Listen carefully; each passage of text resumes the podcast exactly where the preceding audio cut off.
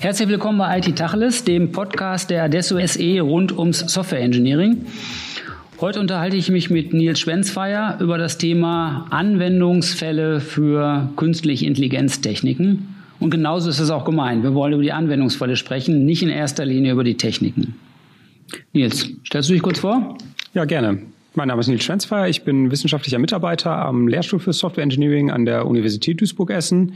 Habe vorher an der TU München Informatik studiert, mich in dem Bereich mit den Bereichen maschinelles Lernen und Bildverarbeitung beschäftigt und bin dann an die Universität Duisburg-Essen gewechselt und beschäftige mich dort jetzt im Rahmen der Promotion mit dem Bereich Anomaliedetektion. Danke dir. Mein Name ist Volker Grun. Ich bin Hochschullehrer für Software Engineering eben an der Universität Duisburg-Essen. Und im zweiten Teil meines Berufslebens bin ich Aufsichtsratsvorsitzender der RDSO SE. Thematisch treibt mich die Frage, wie man Software entwickelt, äh, für ganz unterschiedliche Arten von Softwaresystemen. Und heute geht es eben um KI-basierte Softwaresysteme. Jetzt fangen wir wieder so an, wie wir das schon mal getan haben, nämlich mit der Frage, wie kann man das heutige Problem Anwendung der KI denn jemandem erklären, äh, der nur wenig Zeit dazu zu hören. Vielleicht jemandem, den man nachts auf einer Party trifft.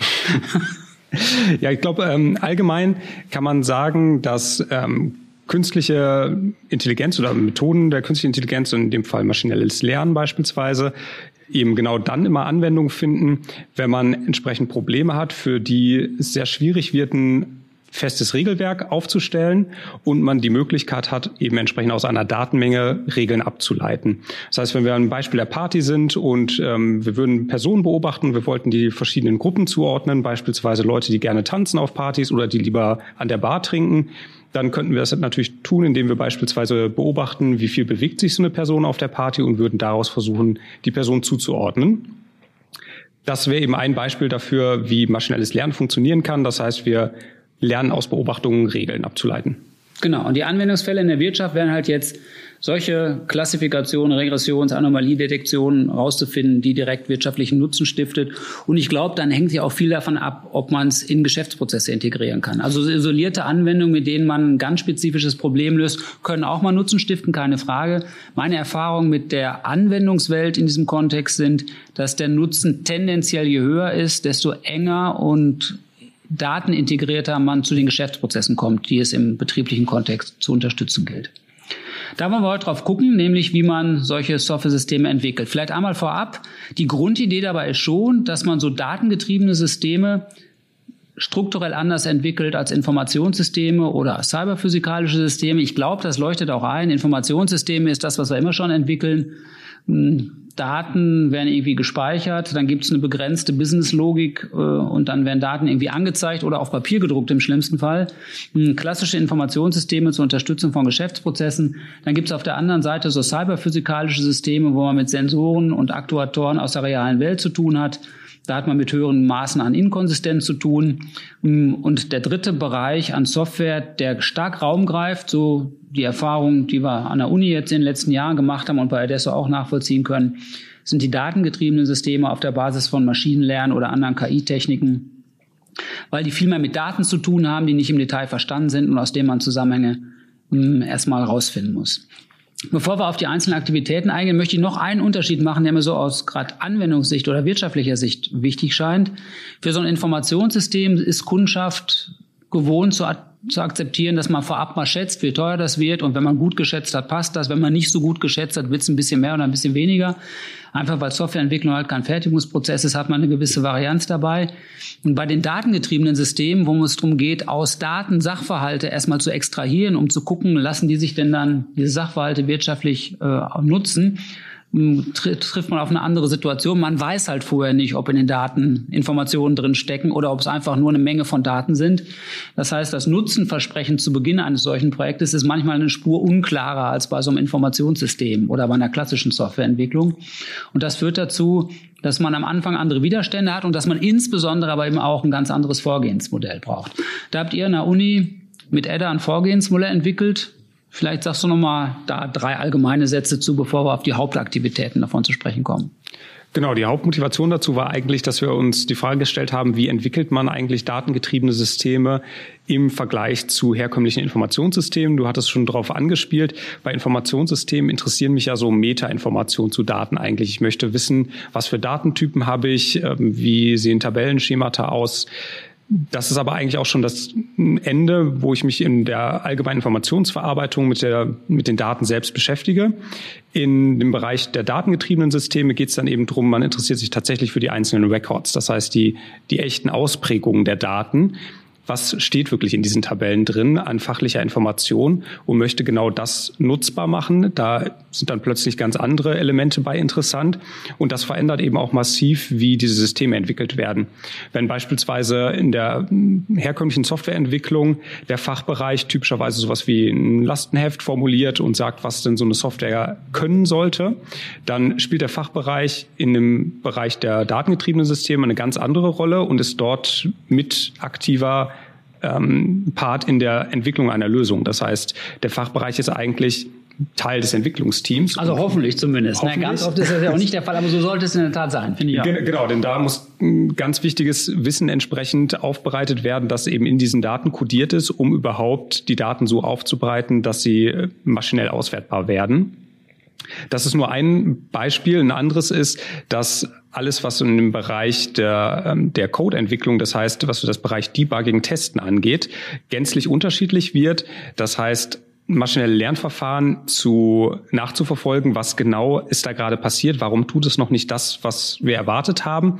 Das lässt sich eben mit Mitteln aus der Softwareentwicklung, wie wir sie sonst kennen, nicht angehen, denn typischerweise iterieren wir da über riesige Datenmengen, es, es macht überhaupt keinen Sinn, da stepweise durchzugehen und zu gucken, ob es jetzt bei Datenpunkt 10.892 gekracht hat oder ein später. Das ist eigentlich gar nicht das Relevante, sondern wir wollen verstehen, welche Regeln hat die Maschine gerade extrahiert und warum lösen die noch nicht unser Problem und müssen das wiederum zurück mappen darauf, welche Daten haben wir der Maschine eigentlich gezeigt. Und das ist eben ein weiterer Punkt, der sich dort signifikant unterscheidet und eben dafür sorgt, dass auch dieser Entwicklungsprozess ein Stück weit anders aussieht. Anders strukturell von den, von den Tätigkeiten, die man durchführt, aber auch anders von der Qualifikation der Leute, die man braucht. Wir hatten ja mal gesagt, so Data Scientists braucht man, also ja. Oder Statistiker, egal. Aber man braucht auch noch so Domain Data Experts, also die, die wirklich verstehen, was in den Daten drin stecken könnte. Vielleicht kannst du die Rollen noch mal auseinanderrupfen, weil ich glaube, das ist wirklich entscheidend dafür. Wenn man sich jetzt so ein Projekt auseinandersetzt und man hat die Rollen nicht besetzt oder man, ein Stück Kompetenz fehlt tatsächlich, dann ist da echt von vornherein ein hohes Risiko drauf aus so einem Entwicklungsprozess.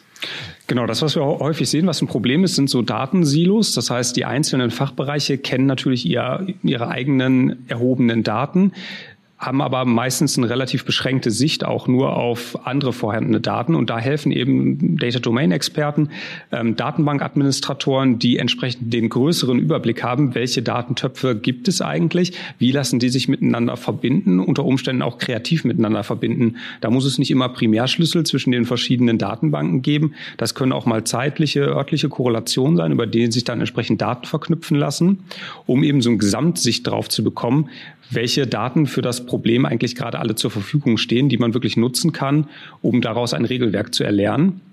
Und dazu ist es eben wichtig, einmal so einen Data Domain Experten dabei zu haben und dann aber eben entsprechend auch die zugehörigen Fachbereiche mit involviert zu haben in der Entwicklung.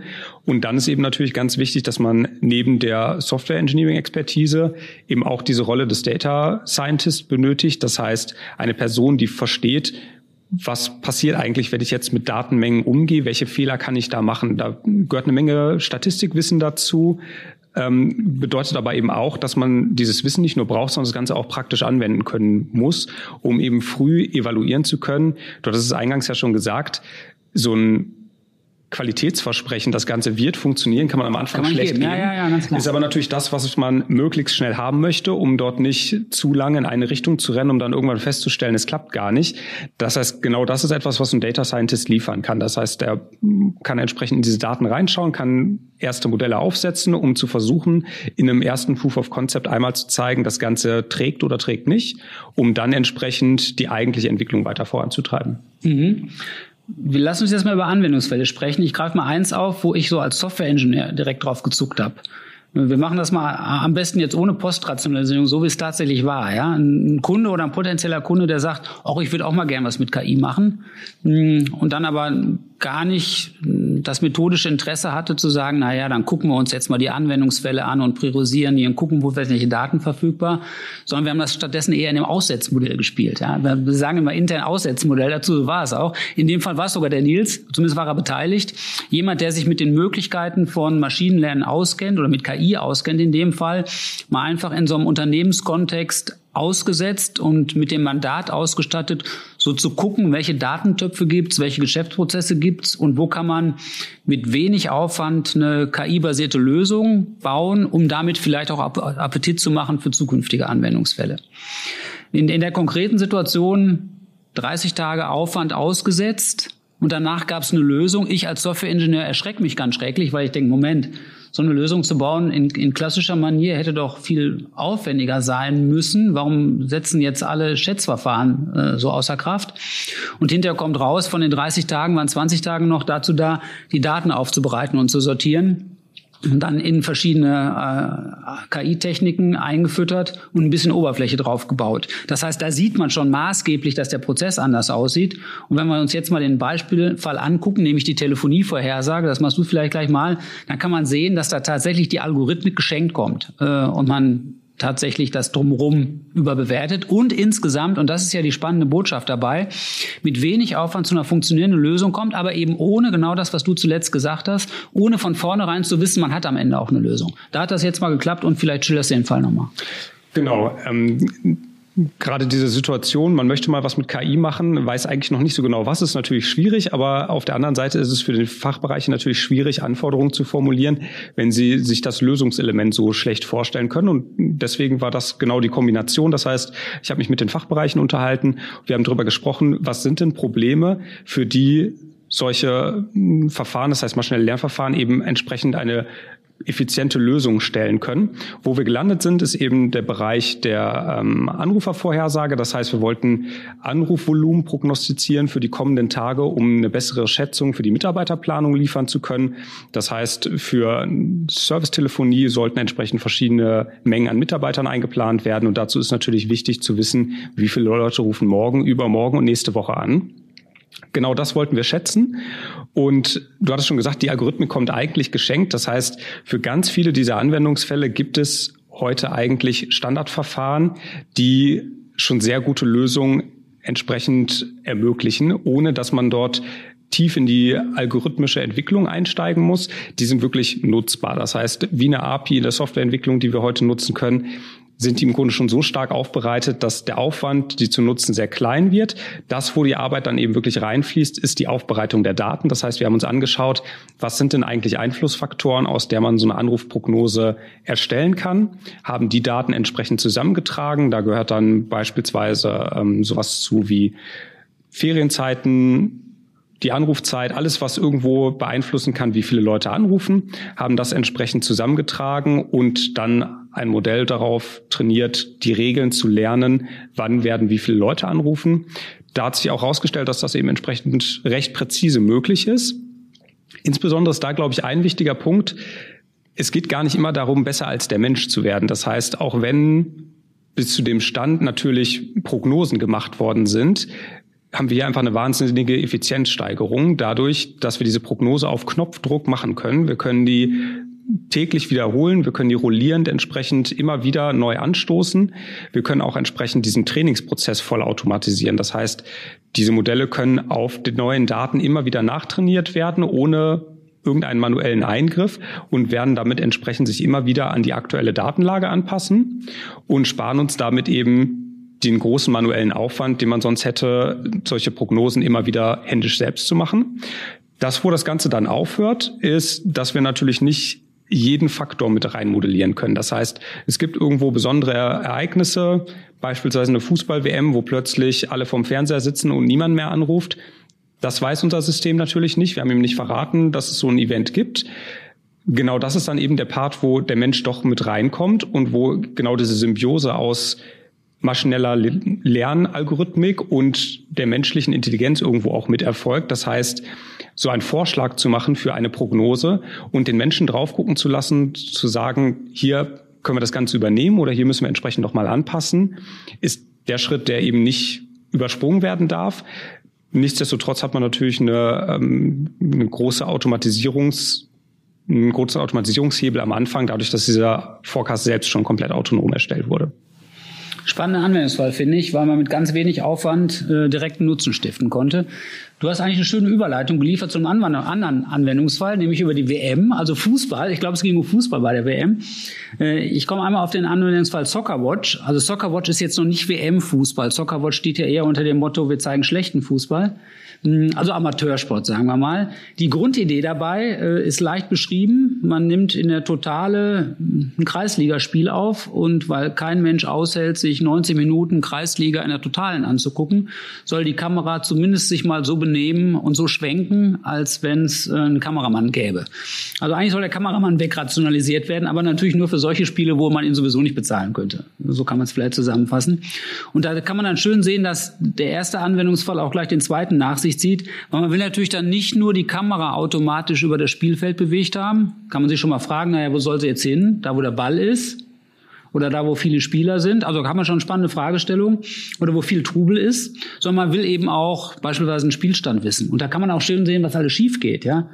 Hm, auf der Kreisliga gibt's kein Hawkeye. Und dann sagt die Kamera und Soccerwatch am Ende vielleicht mal ist 0-0 ausgegangen weil man dachte, es wäre kein Tor. Wie erkennt man nämlich Tore? Danach geht's mit dem Anstoß weiter und jeder steht in seiner Hälfte. Ganz blöd kann das sein, wenn jetzt am Ende einer jeden Halbzeit noch ein Tor fällt und nicht wieder angepfiffen wird. Da kann man nämlich auch mal zwei Tore verpassen. Äh, blöd für so das unmittelbare, den unmittelbaren Anwendungsfall Torerkennung. Und auch der Kameraschwenk-Anwendungsfall ist nicht so trivial. Denken wir mal an Elfmeterschießen. Wo ist der meiste Trubel? Auf der Trainerbank? Finden die Fans doof, ja. Wenn im Elfmeterschießen im Pokalspiel dann im Wesentlichen die Trainerbank gezeigt wird. Gut, man kann auch den Trainern entnehmen, ob der Elfmeter drin war oder nicht, aber ist nicht das, was man eigentlich sehen will. Also soll heißen, da gibt es jetzt auch in so einem Anwendungsfall, der Appetit auf mehr macht, danach kommt Player Analytics, was man sich noch alles vorstellen kann. Schon innerhalb der einfachen Anwendungsfälle, wenn sie in die, auf die ganz reale Welt trifft, äh, gibt es dann schon manchmal schwierige Situationen. Das findet ja auch noch im Freien statt, muss man sich überlegen. Da hat man Hagel, Schnee, gleißende Sonnenlicht, also viele, viele Unwägbarkeiten aus der Welt der cyberphysikalischen Systeme. Nichtsdestotrotz ist es ein schöner Anwendungsfall für KI. Da stecken ja neuronale Netze drin, da steckt auch Deep Learning drin. Mhm. Oder? Ja, ja. Ne? beides drin. Beides drin, genau. Wenn man sich das Ganze mal anschaut und sich fragt, warum ist das eigentlich so ein prädestinierter Fall für maschinelle Lernverfahren, dann liegt das daran, dass eben die Formulierung von Regeln selbst unglaublich schwierig ist das fällt einem eben schnell auf in dem Moment, wo man sich fragt, du hast ja schon gesagt, wie entscheide ich eigentlich, wo soll die Kamera hingucken? Immer genau auf den Ball ist wahrscheinlich nicht richtig. Wo soll sie denn jetzt aber hingucken? Dann macht man das häufig, genau. häufig von äh, Faktoren abhängig. Das heißt, wo laufen Spieler hin? Wer steht denn eigentlich wie? All das muss ich aus so einem Bild ja erstmal erkennen. Und genau da setzen dann neuronale Netze an. In dem Fall insbesondere Convolution Neural Networks. Das heißt, neuronale Netze, die eben auf dem Bild versuchen, Merkmale zu extrahieren, die entsprechend beitragen können, um zu verstehen, was passiert auf diesem Bild gerade. Das heißt, das können dann am Ende Merkmale werden, wie hier steht wahrscheinlich ein Spieler oder das hier ist wahrscheinlich der Ball. Und wenn ich das entsprechend in verschiedenen Frames aufeinanderfolge mache, bekomme ich auch noch so eine zeitliche Komponente mit rein und kann auch noch mitlernen, in welche Richtung bewegen sich die Spieler eigentlich gerade, das heißt, ich habe nicht nur die Möglichkeit, so eine Einzelaufnahme zu bewerten, sondern ich kann so einen ganzen kurzen Clip quasi bewerten. Das heißt, ich kann eine Szenerie irgendwo einschätzen. Ich weiß, hier läuft gerade ein Angriff oder ich merke, ähm, hier wird gerade ein Abwehrmanöver, hier findet eine Ecke statt. All das kann ich plötzlich daraus erkennen und am Ende des Tages ist das Ganze natürlich nichts anderes als eine Art Klassifikation oder auch ähm, Regression, wenn ich mich frage, wo soll die Kamera in welchem Winkel hinschauen. Das, was eben diese neuronale Netze an der Stelle so stark macht, ist, dass man sie in Schichten aufbauen kann.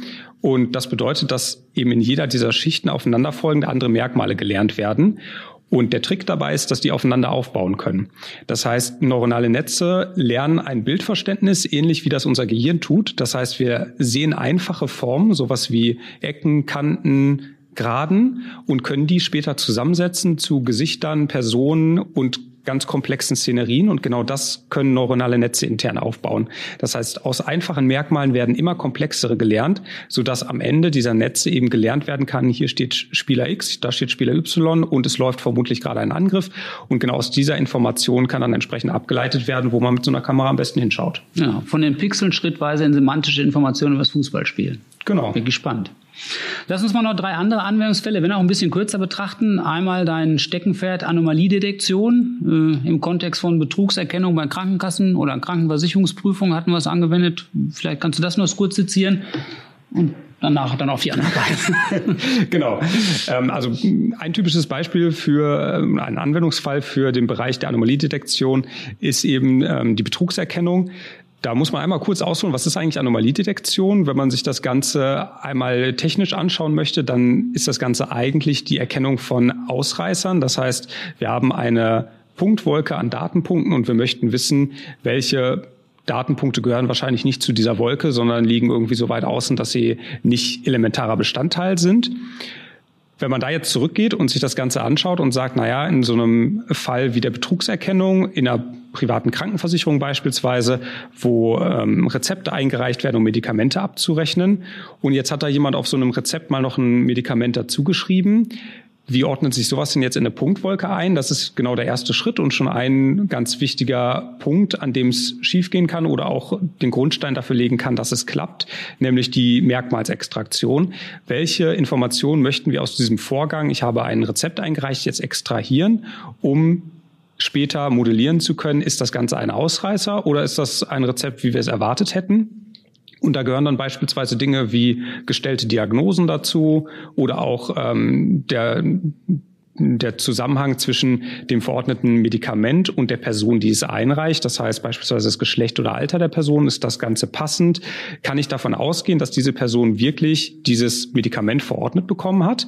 Und das bildet man dann einen sogenannten Feature-Vektor ab und am Ende erhalte ich dann für jedes dieser eingereichten Rezepte einen solchen Feature-Vektor und das sind dann eben nichts anderes als ganz hochdimensionale Datenpunkte, die ich eben wieder in so einer Wolke miteinander vergleichen kann und um zu schauen, ist so ein Punkt außergewöhnlich in Bezug auf den Rest der eingegangenen Rechnung, um dann festzustellen, dass es vermutlich Betrug oder aber vielleicht auch einfach ein Datenfehler, der natürlich genauso aussieht. Nichtsdestotrotz interessant, den aufzuspüren, um dann entsprechend die richtigen Schritte folgen zu lassen. Und muss dann ja eh nochmal von den Betrugsmanagern angeschaut werden. Ja, auch genau. da ist ja keine Automatisierung hinter. Ich fand in dem Kontext Betrug, wir haben es ja öfter schon mal diskutiert, noch eine ganz spannende Information, von der ich, von der ich nicht ganz sicher bin, wie weit die verallgemeinerbar ist.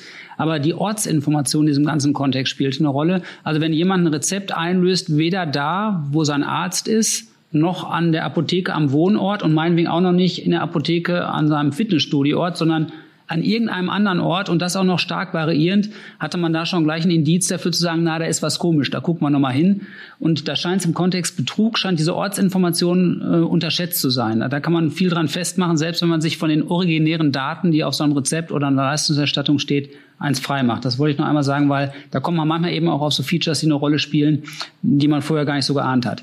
Ganz kurz vielleicht noch mal das Thema Textanalyse. Äh, wir haben uns das mal mit einem Verlagshaus diskutiert, die aus umfangreicheren Artikeln kürzere äh, erzeugen und das so teilautomatisiert, ist nochmal eine andere Art von Anwendungsfall, Natural Language Understanding and Generation, vielleicht auch nur Sentimentanalyse. Ein Anwendungsfall, den wir nur mal ganz kurz streifen. Mit Blick auf die Zeit würde ich einen letzten Anwendungsfall nochmal ansprechen wollen, nämlich das Thema Chatbots. Jeder kennt Chatbots, alle Welt baut Chatbots. Die ketzerische Frage mal, ist es überhaupt KI? Ähm die meisten Chatbots, die gebaut werden, an dem Schritt, wo sie dann gebaut werden, ist eigentlich kaum noch KI dran. Das, wo maschinelle Lernverfahren oder künstliche Intelligenz eingesetzt wird, ist einmal die, ähm, das Sprachverständnis, das heißt aus Schallwellen wieder Text zu machen. Da ist ja. Ein ganz ja. wichtiger Punkt. Mhm. Das ist allerdings meistens das, was schon fertig ist. Das, das fertig, kommt dann von? Google, Ja. Microsoft Ja. oder wie sie heißen. Ähm, das, was eine interessante Folgefrage danach ist, ist, die Intents entsprechend zuzuordnen. Das heißt, ich möchte ja eigentlich im Idealfall einen dynamischen Dialogfluss haben. Das heißt, ich möchte nicht schon vorgeskriptet haben, wie genau ein Dialogfluss aussehen kann, denn die Anliegen von Personen sind ja höchst unterschiedlich. Das heißt, dynamisch darauf zu reagieren, wie fragt jetzt jemand und auch basierend auf der Historie, was hat er denn vielleicht vorher schon gefragt, anders jetzt zu antworten oder andere Fragen, Folgen zu stellen, ist wieder das, wo künstliche Intelligenz mit ins Spiel kommen kann. Hat allerdings ein großes Problem und das ist auch mit einer der größten Hürden, warum das Ganze heute noch so wenig Anwendung findet. Das Ganze wird natürlich ein Stück weit unberechenbarer. Das heißt, wenn ich den Dialogfluss nicht fest vorgegeben habe, kann es natürlich passieren, dass da auch mal ein Dialogfluss bei rauskommt, wo ich sage, naja, warum fragt er denn jetzt gerade das? Das scheint mir ja komplett äh, bescheuert, dass jetzt sowas gefragt wird. Das wird man da nicht verhindern können. Sowas wird es dann geben. Da ist einfach die Frage, ähm, bis zu welchem Grad man denn sowas automatisiert haben möchte. Das heißt, wenn man beispielsweise Antwort Stücke vorgibt, aus denen entsprechend ähm, dann ausgewählt werden kann, ist die Gefahr, dass da komplett komische Dialoge rauskommen, natürlich auch schon stark eingeschränkt. Das heißt, da wird dann nur noch die Reihenfolge, in welcher Reihenfolge fragt der Chatbot vielleicht nach Informationen weiter nach, um eben entsprechend möglichst wenig nachfragen zu müssen. Und das ist dann wirklich auch ein Punkt, wo KI wirklich mit reinkommen kann. Findet aber eben heute leider noch häufig nicht statt. Ja, prima. Ja, danke dir. Äh, vielleicht einmal zur Literatur. Da würden wir heute vielleicht einmal unser unsere eigenen, unser eigenen Sammelband empfehlen. Herausgeberband KI verändert die Spielregeln. Da haben wir ja Anwendungsfälle aus verschiedenen Branchen mal kurz skizziert. Also nicht wir, sondern eine ganze Reihe unterschiedlicher Autoren aus unterschiedlichen Häusern. Den findet ihr dann auch auf unserer Landingpage www.adesso.de-podcast. Gerne auch angereicht um ein bisschen weitere Literatur. Nils, wenn du noch welche drauf tun willst, immer sehr gerne. Je mehr, desto besser. Danke fürs Gespräch und bis zum nächsten Mal. Vielen Dank, gerne. Thank you.